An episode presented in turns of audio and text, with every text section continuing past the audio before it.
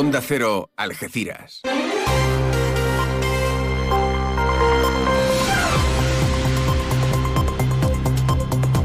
Más de uno. Noticias del campo de Gibraltar con Alberto Espinosa. Muy buenos días, señoras y señores. Tiempo para conocer la información del campo de Gibraltar en este martes 28 de noviembre de 2023. El senador del Partido Popular y alcalde de Algeciras, José Ignacio Landaluce, actúa como anfitrión de la reunión de la COSAC, un encuentro en el que se dan cita representantes parlamentarios de los Estados miembros de la Unión Europea y observadores de otras naciones. La Consejería de Salud hace un llamamiento para la vacunación sin cita previa contra la gripe y la COVID-19. Hoy se podrán llevar a cabo este trámite en el mercadillo de Algeciras de 9 a 1 de la tarde. En este sentido se recuerda por parte de la Consejería de Salud que es importante para las personas de riesgo, las personas mayores, embarazadas y en definitiva se hace un llamamiento, como decíamos, a que se acuda a esa vacunación sin cita previa. Hoy también se va a reunir el Consejo de Administración de Algesa para dar cuenta de la petición de un ciudadano y sobre la misma a la Oficina Antifraude. El Pleno de la Diputación Provincial aprueba los presupuestos más sociales eh, para 2024, según los ha definido la presidenta Almudena Martínez del Junco. El montante total son 338 millones de euros. Noticias que desarrollamos hasta las 8 y media de la mañana, como siempre aquí en la sintonía de Onda Cero. Ahora lo que hacemos en este día en el que, como vienen escuchando, Carlos Alsina, el director de Más de Uno, eh, más de uno en Onda Cero, ha recibido el premio Cerecedo de Periodismo, decía nos marchamos hasta la EMET para conocer la previsión meteorológica. Lo hacemos de la mano de Luz Cepeda. Buenos días. Buenos días. Cielo nuboso cubierto en la provincia de Cádiz. No se descarta alguna lluvia débil y ocasional, sobre todo en el interior y en el área del estrecho. Se abrirán claros al anochecer. Las temperaturas subirán y el viento del oeste será moderado en el área del estrecho. La máxima prevista es de 20 grados en Cádiz, Algeciras y Jerez de la Frontera y 19 grados en Rota y Arcos de la Frontera. Es una información de la Agencia Estatal de Meteorología. Gracias, Luz. Vamos camino de las 8 y 23 minutos de la mañana.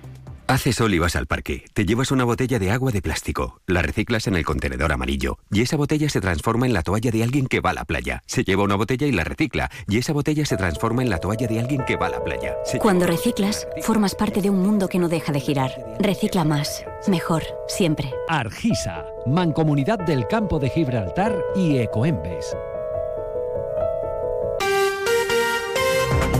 Pues en Madrid se celebra esa reunión de la COSAP en la que eh, está presidida por Pedro Rollán, la máxima autoridad en el Senado, y en el que José Ignacio Landaluce ejerce de copresidente.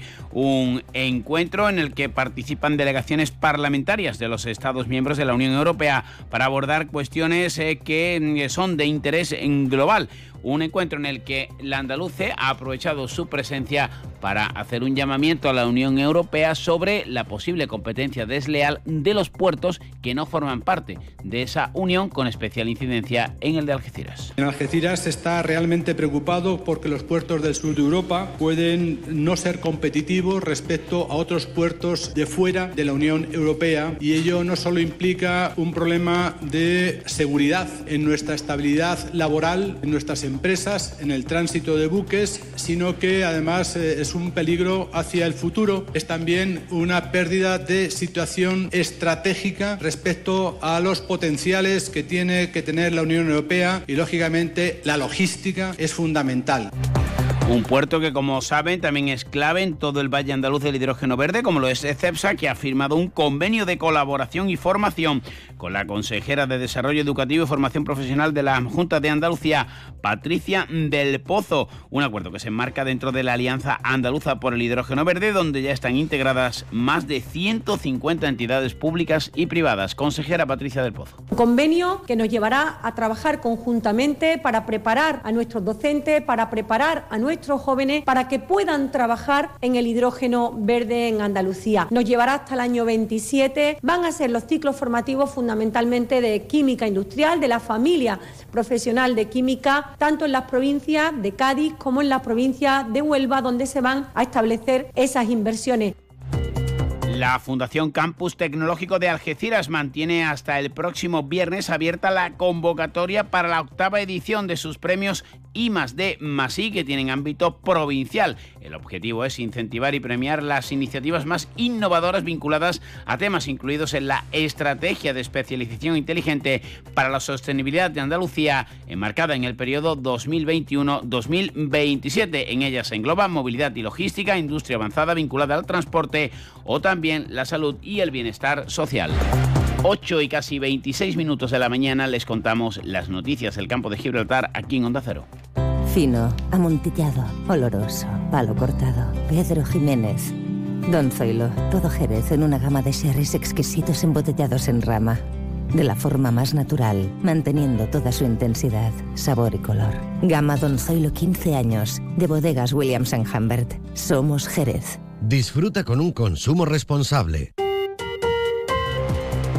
Tras la petición formulada por la Oficina Andaluza Antifraude para recibir información acerca de las contrataciones realizadas por el personal eventual para que cubran servicios concretos durante periodos cortos de tiempo, los servicios jurídicos de Algesa, la empresa pública de limpieza de Algeciras, están preparando la documentación que se va a remitir en tiempo y forma. Pero hoy se va a celebrar un consejo de administración de la empresa pública que había pedido un ciudadano. También había demandas por parte de la oposición. Vicente Palomar Desde la empresa municipal de Algesa hemos contestado a una petición de un ciudadano ante la Oficina Andaluza Antifraude por la contratación del personal eventual.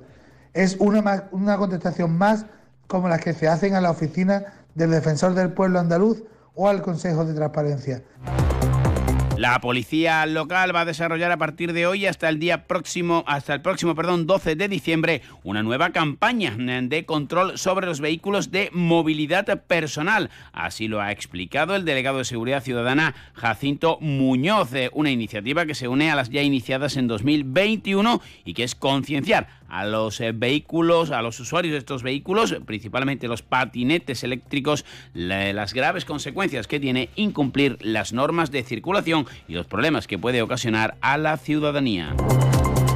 En clave de suceso, sepan que tres personas han resultado heridas eh, en una colisión entre dos turismos y un camión en la A7 en los barrios, lo que provocó retenciones eh, en esa vía. Las llamadas eh, de aviso a los servicios de emergencia alertaron, alertaban perdón, de que mm, varias personas estaban atrapadas, por los que el 112 avisó a bomberos, guardias civil sanitarios y mantenimiento de carreteras. Las tres personas heridas, dos de ellas de gravedad, fueron trasladadas al hospital.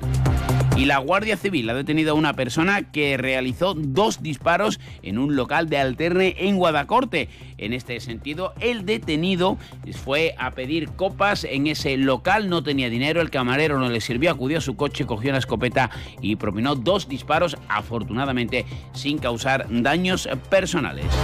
Como les decíamos en titulares, el Pleno de la Diputación ha aprobado ya el presupuesto sustentado por el gobierno del Partido Popular y la línea 100%. El PSOE votó en contra, Izquierda Unida se abstuvo. Las cuentas consolidadas, agrupando las previsiones de organismos autónomos y empresas, superan los 338 millones de euros, mientras que el presupuesto ordinario asciende a 332. Almudena Martínez del Junco los define como los más sociales de la historia de la entidad supramunicipal.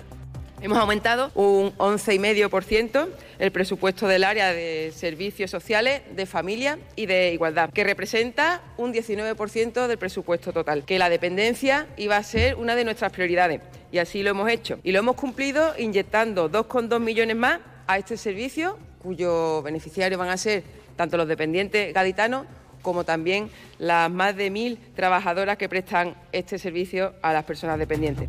Hoy va a valorar esos presupuestos el alcalde de la línea, Juan Franco, un municipio eh, que va a recibir en torno a 9 millones de euros de estas cuentas que el PSOE las considera sectarias y discriminatorias. En este eh, sentido, recuerdan desde el PSOE que la línea, anterior socio de gobierno, la línea 100% del PSOE, se va mm, a llevar más de 20 millones de euros en apenas 5 meses.